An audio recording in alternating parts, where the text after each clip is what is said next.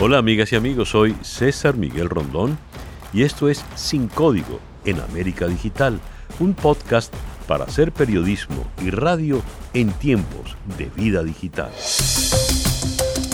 Para el día de hoy, de Maduro a la Unión Europea, vituperios e insultos de todos los colores.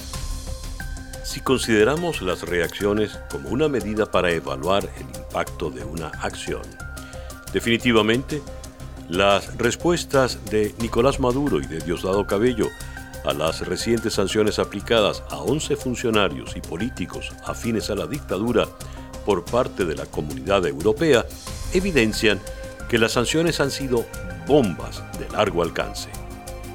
Varios meses de discusión interna tenía la Unión Europea entre los 27 países que la conforman para decidirse por una acción en conjunto.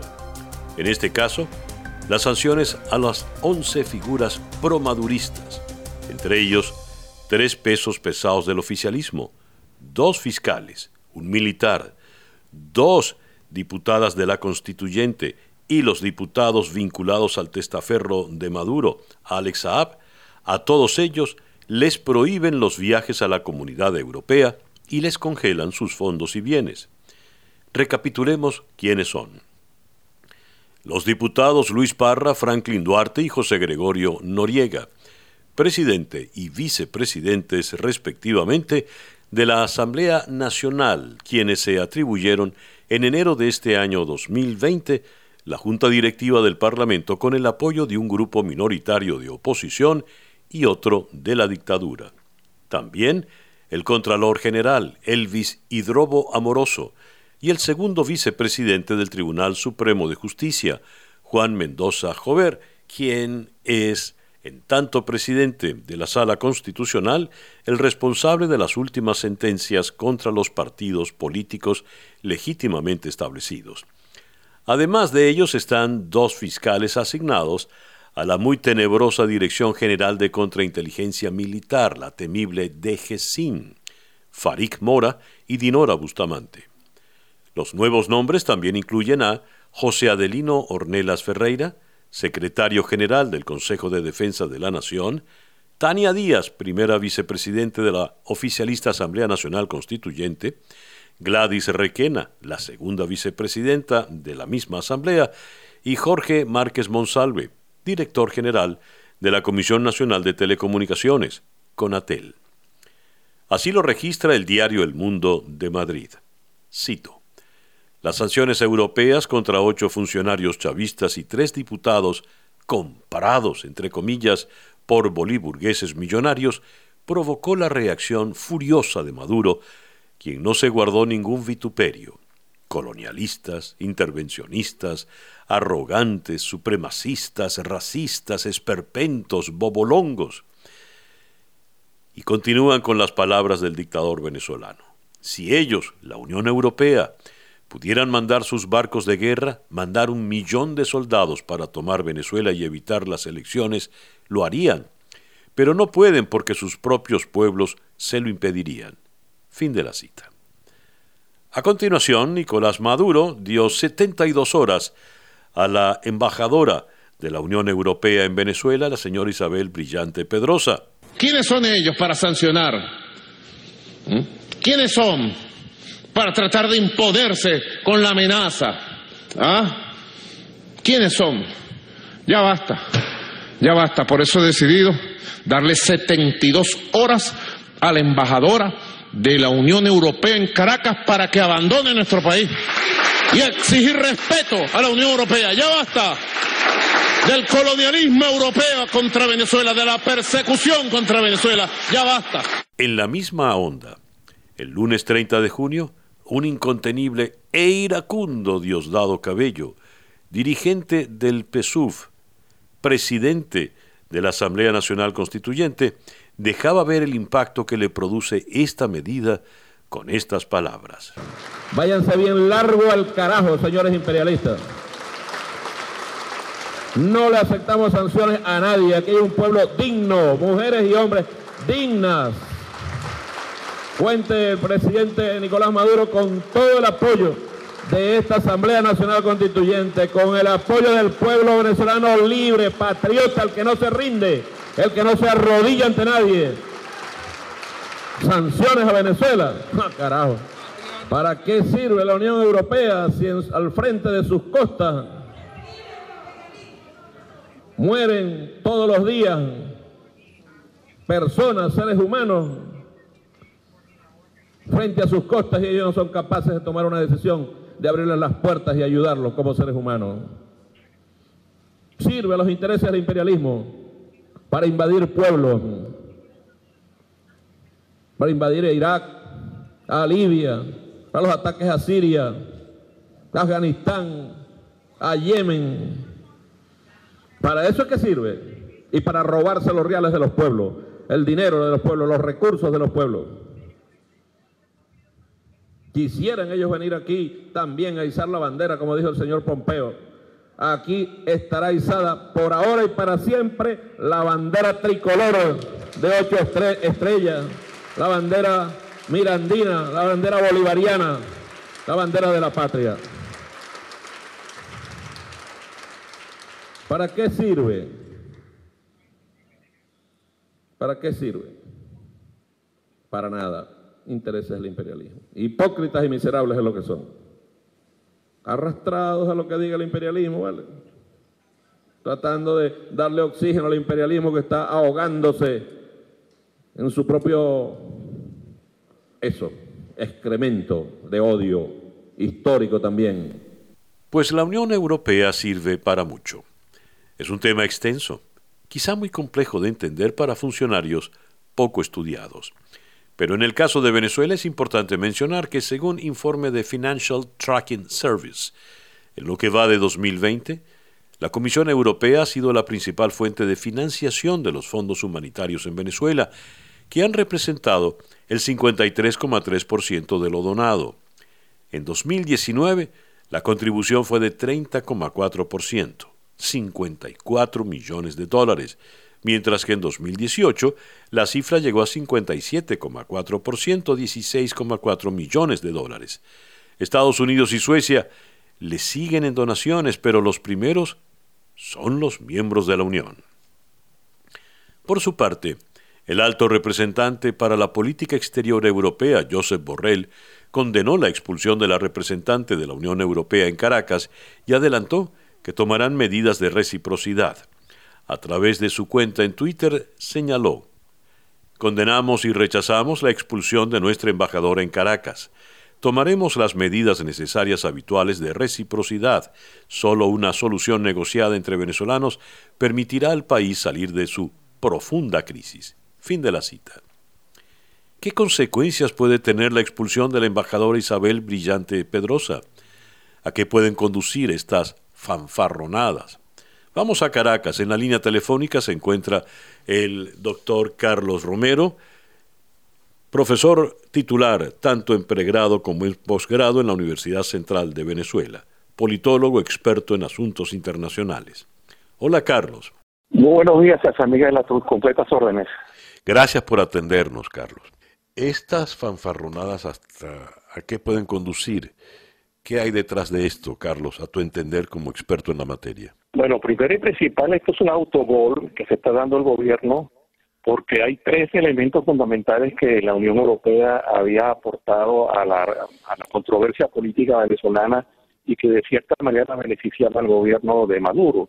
Número uno, era un contrapeso con los Estados Unidos. Ciertamente la Unión Europea y los países miembros de la Unión Europea no habían tenido ni han tenido hasta ahora una actitud como la de los Estados Unidos de carácter coercitiva y mucho más radicalizada frente al gobierno de Maduro. Número dos, era una válvula de escape. Era una válvula de escape porque amortiguaba un poco la presión de los Estados Unidos y algunos países de América Latina. Y en tercer lugar, es un autogol porque también eh, perjudica de cierta manera la salida política democrática y negociada que ha sido la bandera de la Unión Europea en relación al caso venezolano. Entonces, por todas esas tres razones, creo que es un autogol y eh, el costo va a ser mucho más alto de lo que ellos creen, están calculando en relación a que sea un elemento de propaganda para unir y mantener sus fuerzas.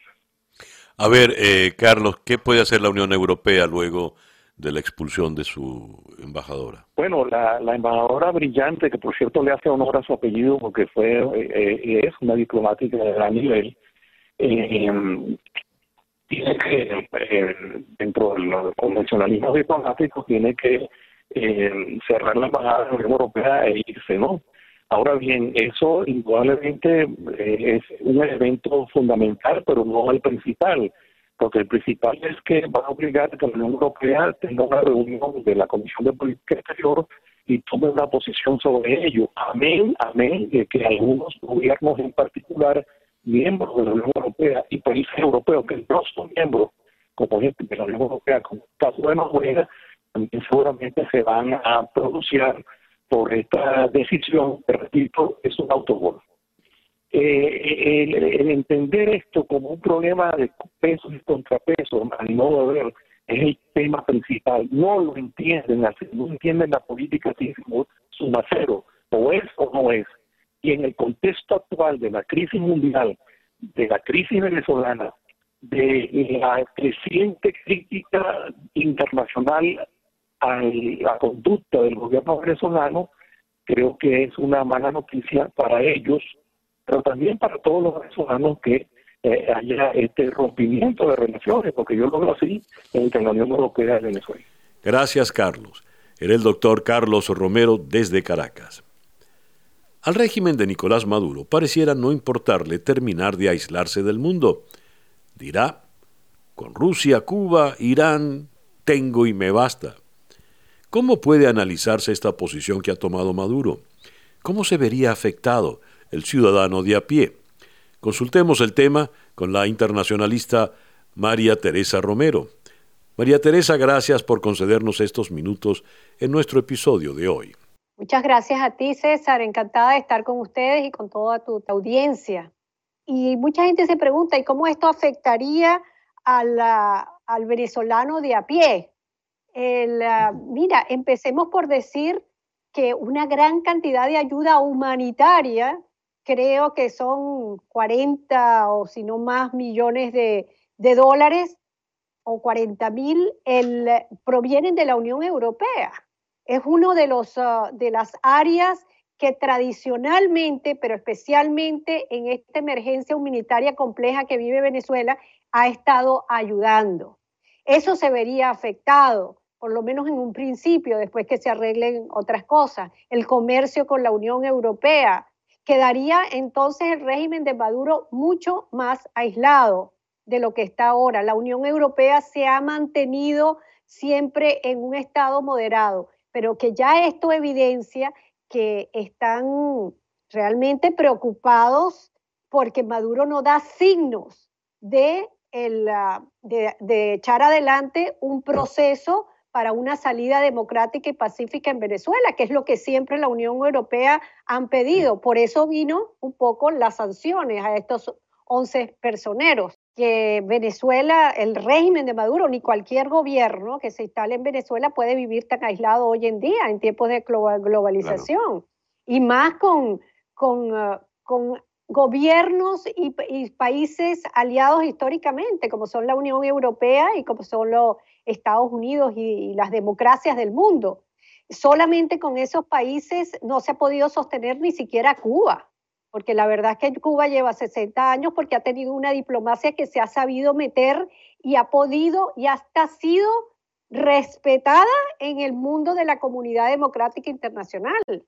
Esa es la verdad. Canadá, muchos países democráticos tienen, eh, España tiene muy buenas relaciones con Cuba y ha, tenido inversiones en Cuba. Entonces es una apuesta que no puede ser. Ahora, esta, esta forma de reaccionar, si lo que quiere es meter miedo, porque para mí va por ese lado, más bien, el, fíjate tú, por ejemplo, cuando expulsó al embajador de Alemania el año pasado, eh, después tuvo que bajar la cabeza y, el, embajador de Alemania tuvo que volver a Venezuela. pero si esta es una apuesta simplemente para eh, decir yo soy fuerte, yo sí reacciono allí, también le cae muy mal, porque lo que está demostrando Nicolás Maduro es que, y a la gente que le rodea, es que sí le duele las, las sanciones a funcionarios de su gobierno. Y esto debilita más al régimen y a las diversas tendencias que hay en el régimen. A estos funcionarios, a estos 11 personas, y más los que venían de atrás también desde el 2017, pues mira, hay que, hay que recordar que tienen inversiones en Europa, que hay familiares en Europa que no van a poder viajar, que no van que sus que sus bienes inmuebles, inmuebles van a estar eh, congelados. Entonces es una cosa que les pega y mucho. María Teresa, ya que mencionas el caso del embajador alemán, hay otro caso singular y es el del embajador Jesús Silva, embajador de España, quien ya tiene una vasta experiencia en nuestro país. Originalmente fue el embajador del gobierno del Partido Popular.